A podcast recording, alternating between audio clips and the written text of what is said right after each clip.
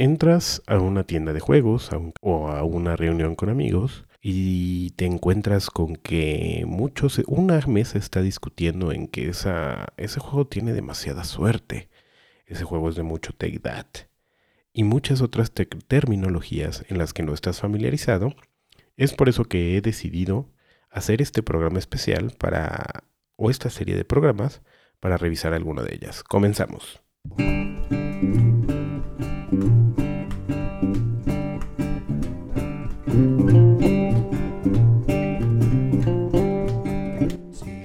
Bienvenidos a un capítulo especial de Beers and Maples. Disfruten.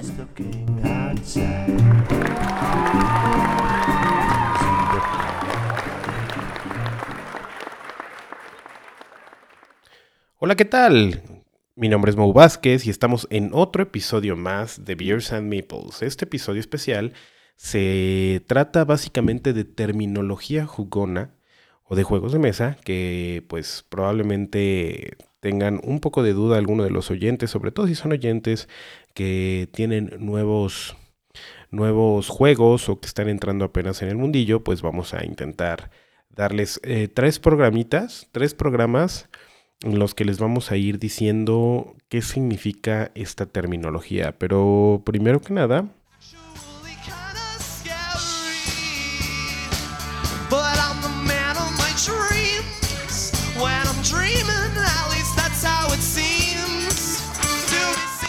Chicos, ¿qué están tomando? Se ve delicioso.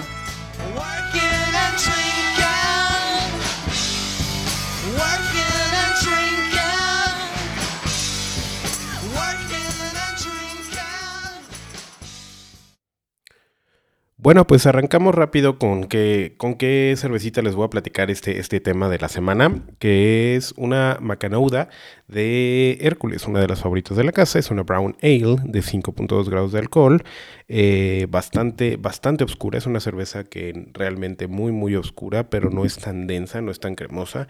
Es una cerveza ligerita, pero un poquito amarga al sabor, con un retrogusto como maderoso.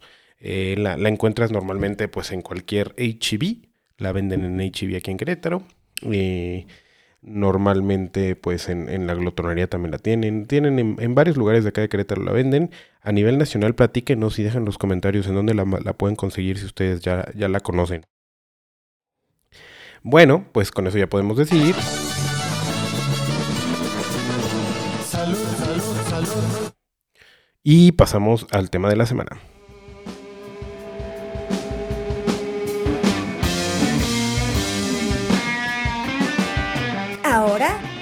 Tema de la semana.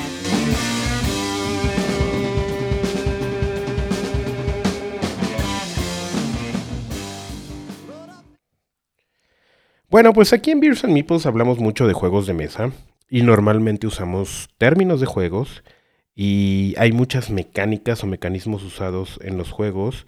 Eh, que normalmente no vamos a la mecánica en detalle, sino utilizamos estos mismos términos eh, para poder dar a entender de qué se trata el, juego.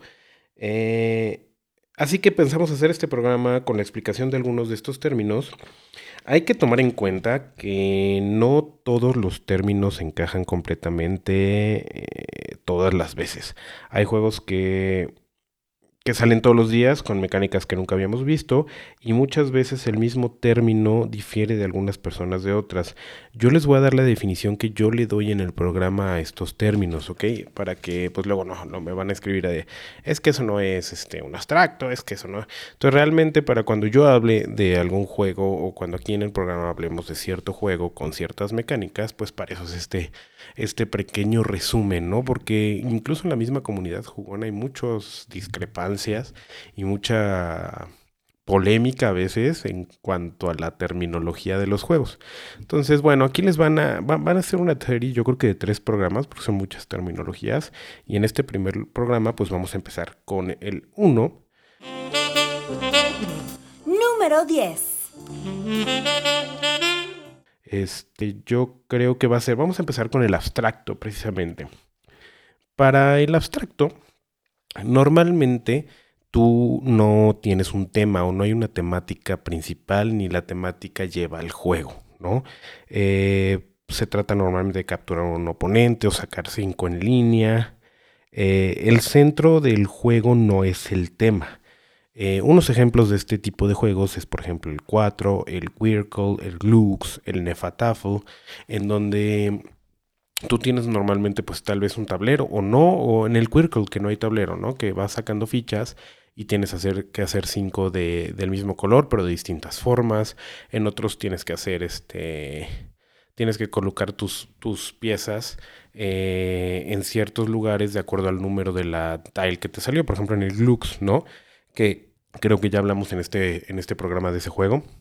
Y posteriormente tenemos otros. Pues el, creo que el abstracto más clásico podría ser, no sé, un damas chinas o, o, un ajedrez, en el que, pues sí, las piezas sí es un rey, sí son los peones, pero realmente podrían significar cualquier cosa. Por eso hay ajedrez de todo, ¿no?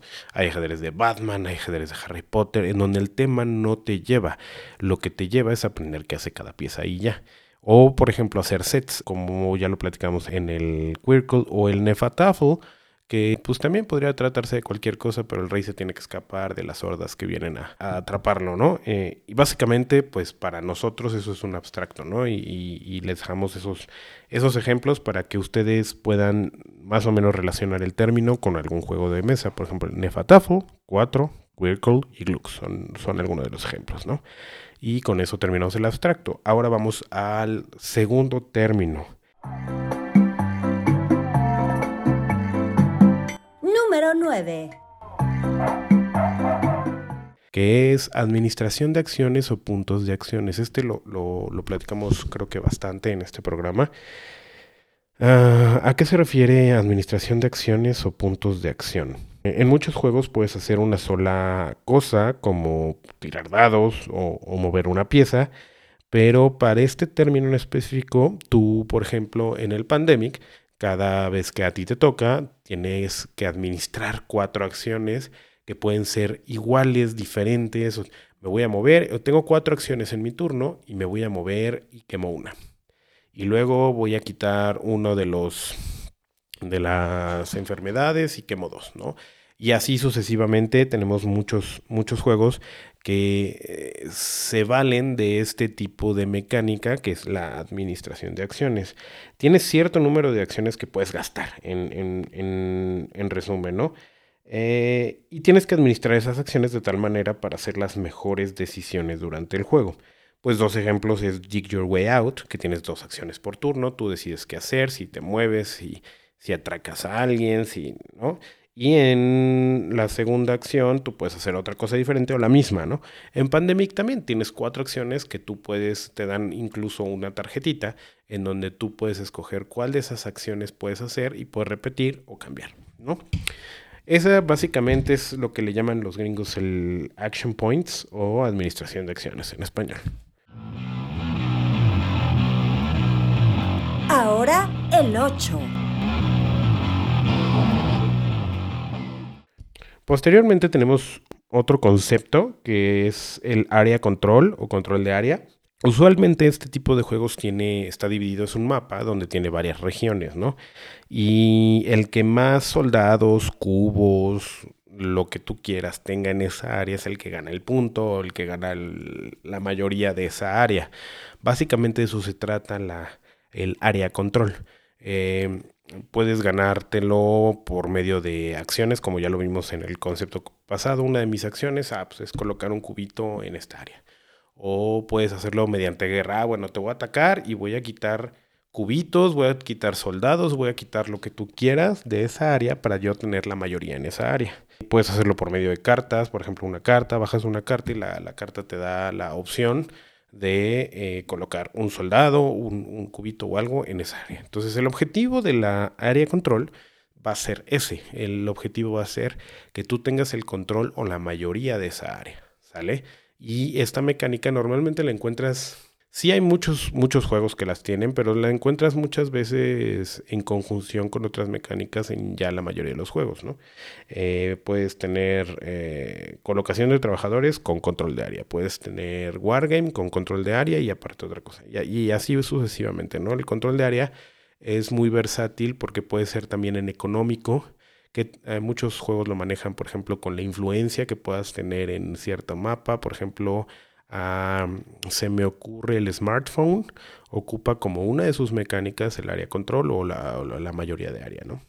Y bueno, esos eh, ejemplos pues, de, este, de este juego, pues básico, yo creo que alguien que todo el mundo conoce es el, el Risk. Ahorita ya les di otro, el smartphone ocupa esa parte de, de la mayoría de área y por ahí les vamos a pasar algunos otros.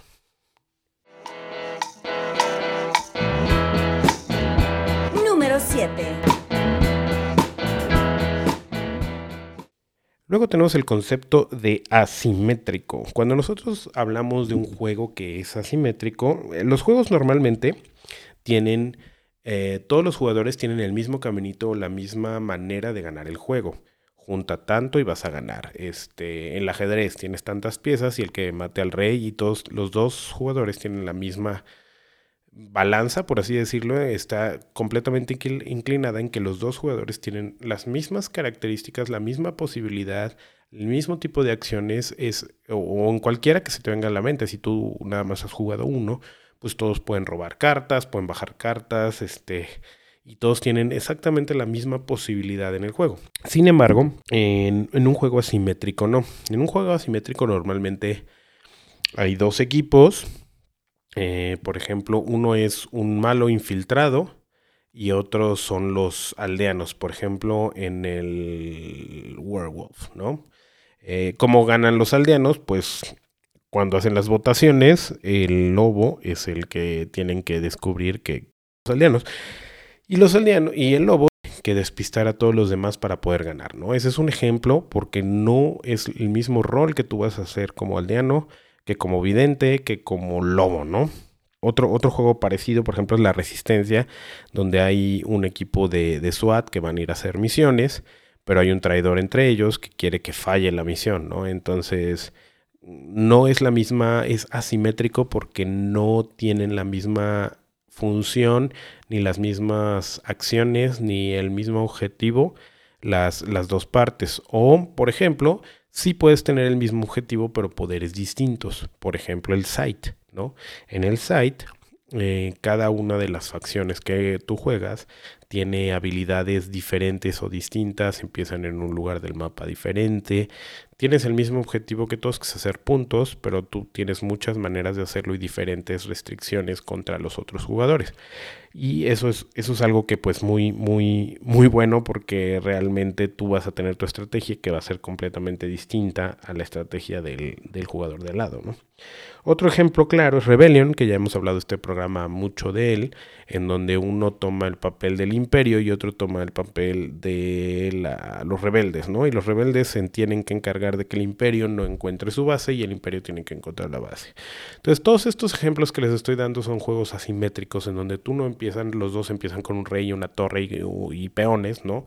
Sino que cada quien va a tener a su a su disposición distintos recursos que, les van a permitir llegar a su específico fin, que puede ser el mismo de los dos o puede ser distinto. Normalmente es distinto el, el fin para un asimétrico. 6. Luego tenemos el término que se llama subasta o fighting, ¿no? En, en, inglés. La subasta, pues es como su nombre lo dice, básicamente.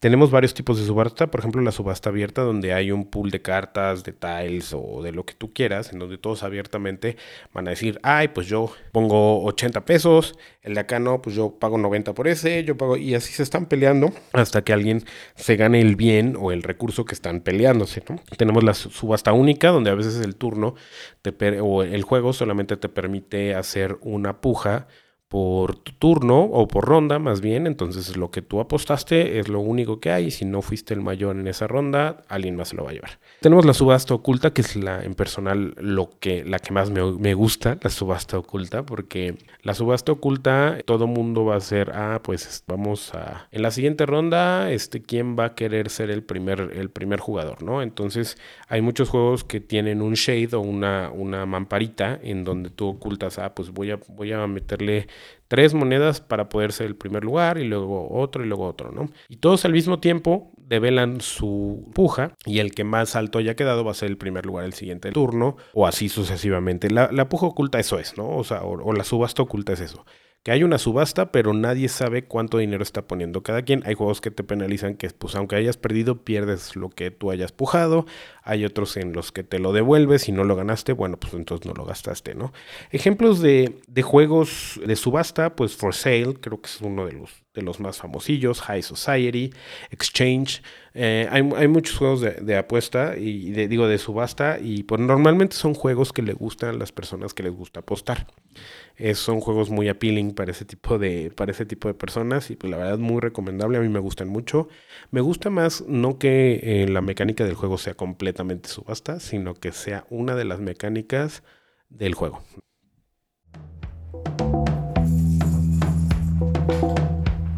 Número 5. Luego vienen los CDG o Card Driven Games eh, o los juegos eh, que son manejados por medio de cartas, que no es lo mismo que un CCG y un TCG. Ahorita vamos a ver ese término también. el Card Driven Games son juegos en el que el juego es completamente guiado por las cartas, en la que la carta te va a permitir hacer acciones. Tú, todo tu juego, vas a tener una mano de cartas en donde, pues si bajas la carta, puedes ir a cierto lugar y hacer cierta acción, o te va a dar dos acciones adicionales, o esa carta puedes escoger arriba, si la juegas arriba tienes una acción, o si la juegas abajo es otra acción. Y todo, todo el juego es manejado por medio de cartas. Por ejemplo, el Four Gardens, no sé si últimamente lo han jugado. El Four Gardens, eh, todo, todo, todo, tú tienes cinco cartas y cada vez te tienes en tu turno te tienes que gastar tres y las tres pueden ser mover recursos que para eso quemas una carta, generar recursos que para eso quemas otra carta o empezar un proyecto que es la misma carta, ¿no? Y entonces todo todo lo que tú hagas en ese juego es por medio de cartas. Hay muchos wargames que son totalmente card driven hay muchos wargames eh, muy famosos que todo, todo, todo es por medio de cartas. Ah, puedes avanzar las tropas, puedes hacer esto, puedes hacer esto. Entonces, eh, a eso se refiere un CDG o un Card Driven Game. Ejemplo, pues este, la mayoría de los juegos políticos lo traen. Por ejemplo, el juego este de Wargate es muy famoso, el Four Gardens. Hay, hay varios, varios ejemplos que también les vamos a poner ahí en la página. 4. Y bueno, para que no nos, no nos cansemos, este, otro traguito, ¿no? Salud, salud, salud. Bueno, ay, está re buena esta chévere. Seguimos con el siguiente. El siguiente término, pues es un CCG o TCG, que es un Trading Card Game o Collectible, collectible Card Game. O sea, son cartas coleccionables. Creo que el máximo exponente de este tipo de juegos, pues es el Magic, ¿no? O el Yu-Gi-Oh! En este, tú te compras normalmente un deck y con eso puedes empezar a jugar, pero cada vez que tú te compres decks no vas a saber qué cartas vienen adentro. Normalmente vienen clasificadas estas cartas como normales o comunes, eh, raras, extremadamente raras, y entre más raras sea la tarjeta, pues más cara se vuelve, ¿no?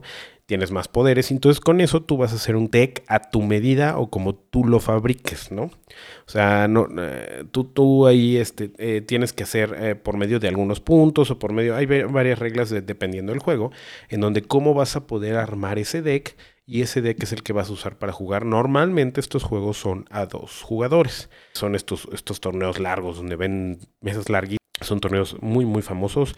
Eh, los encuentras normalmente en las friki, plazas de todos lados.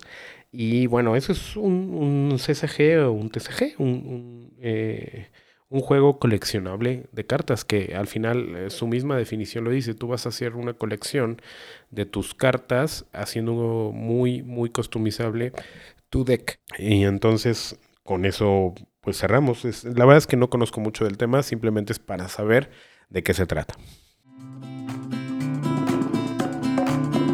Ahora el 3.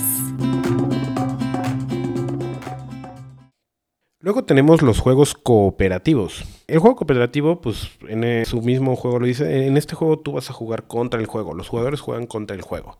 Vamos a hacer los cuatro y vamos a intentar este, sacar un tesoro o varios tesoros de la isla, ¿no? Y cada quien tiene ciertas, se tienen que poner de acuerdo, pueden intercambiar normalmente, pueden intercambiar items, pueden intercambiar cosillas, cartas y tienen que hacer un plan de juego todos eh, para poder ganarlo. Normalmente si cada quien juega para su molino, pues no, no, no se gana. Normalmente en este juego, en este tipo de juegos, hay una manera en la que todos pueden perder, ¿sale? Entonces, si todo, todo, o, todos ganan o todos pierden.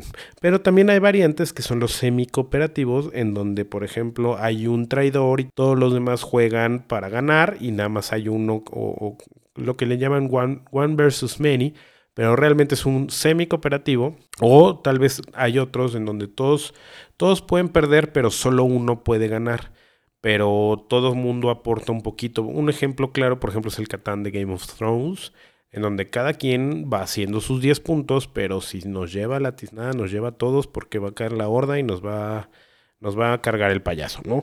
Entonces aportas un poquito a la comunidad, pero sin dejar de ver tus propios intereses, ¿no? Esos juegos son muy, muy interesantes.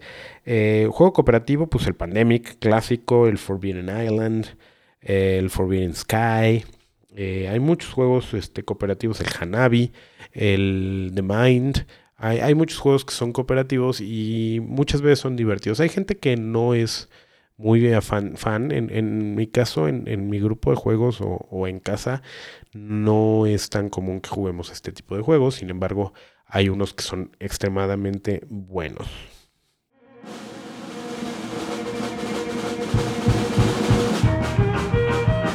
Número 2.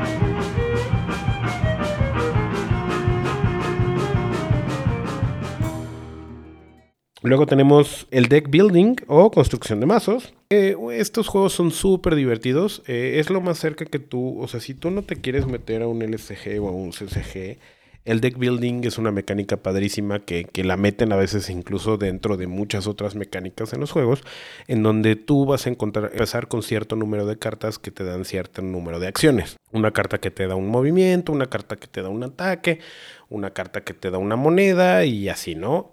Y entonces tú cada turno, con lo que vayas haciendo en el juego, puedes comprar de un pool de cartas más acciones. Ah, bueno, yo tengo este movimiento mejorado. Ahí hay una carta en venta de movimiento mejorado, en donde ahora no me voy a mover una vez, sino me voy a mover dos veces. Entonces, cuando yo adquiero esa carta, cada vez que yo adquiera una carta nueva, se va a ir al descarte de lo que ya voy usando. Y cuando se me acaben todas mis cartas, se va a volver a barajear el mazo que ya usé en vez de tener cinco, ahora tengo seis y voy a sacar cuatro cartas, ¿no? Que es cada la, la que tienes que tener en cada turno.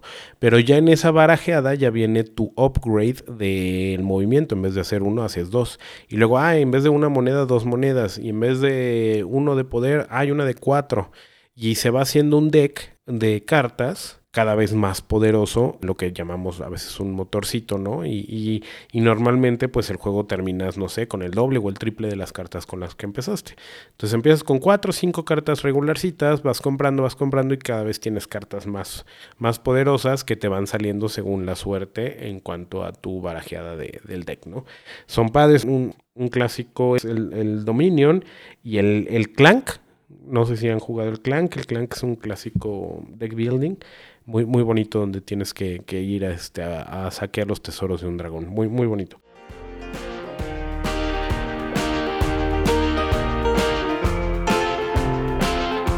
Ahora llega el número uno.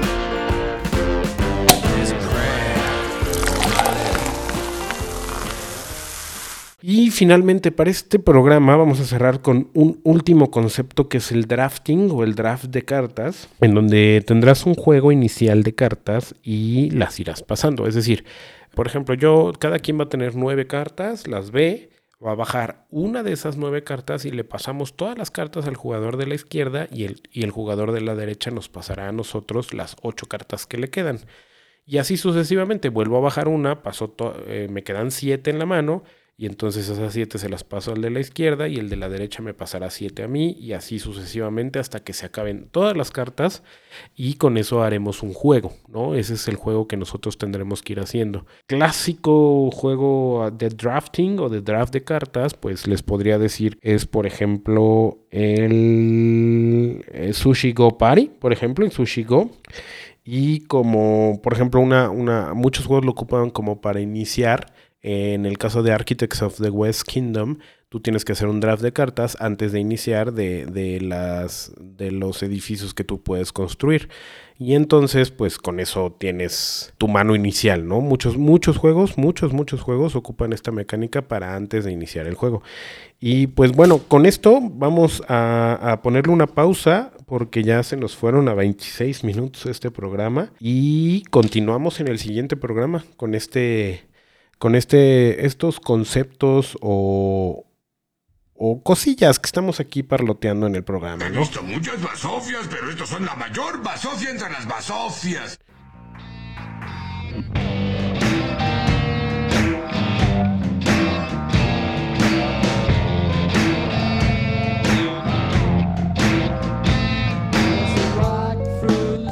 Hemos terminado. Say goodbye, boys.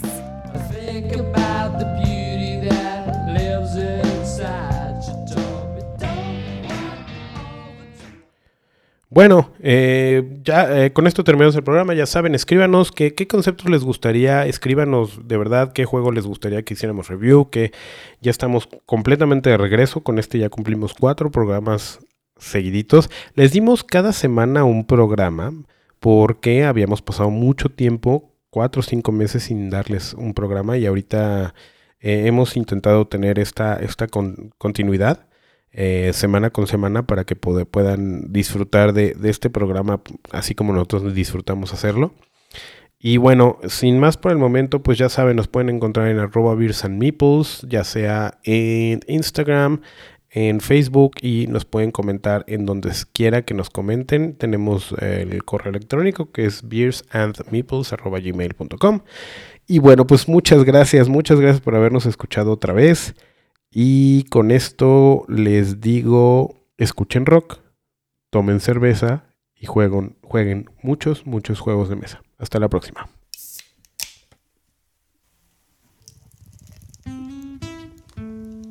Este fue otro burbujeante, refrescante y delicioso episodio de Beers and Meeples. Los esperamos en nuestra siguiente emisión. Drink beer. It's good for you. I'm empty handed and I'm filled blue, and I'm gonna dream.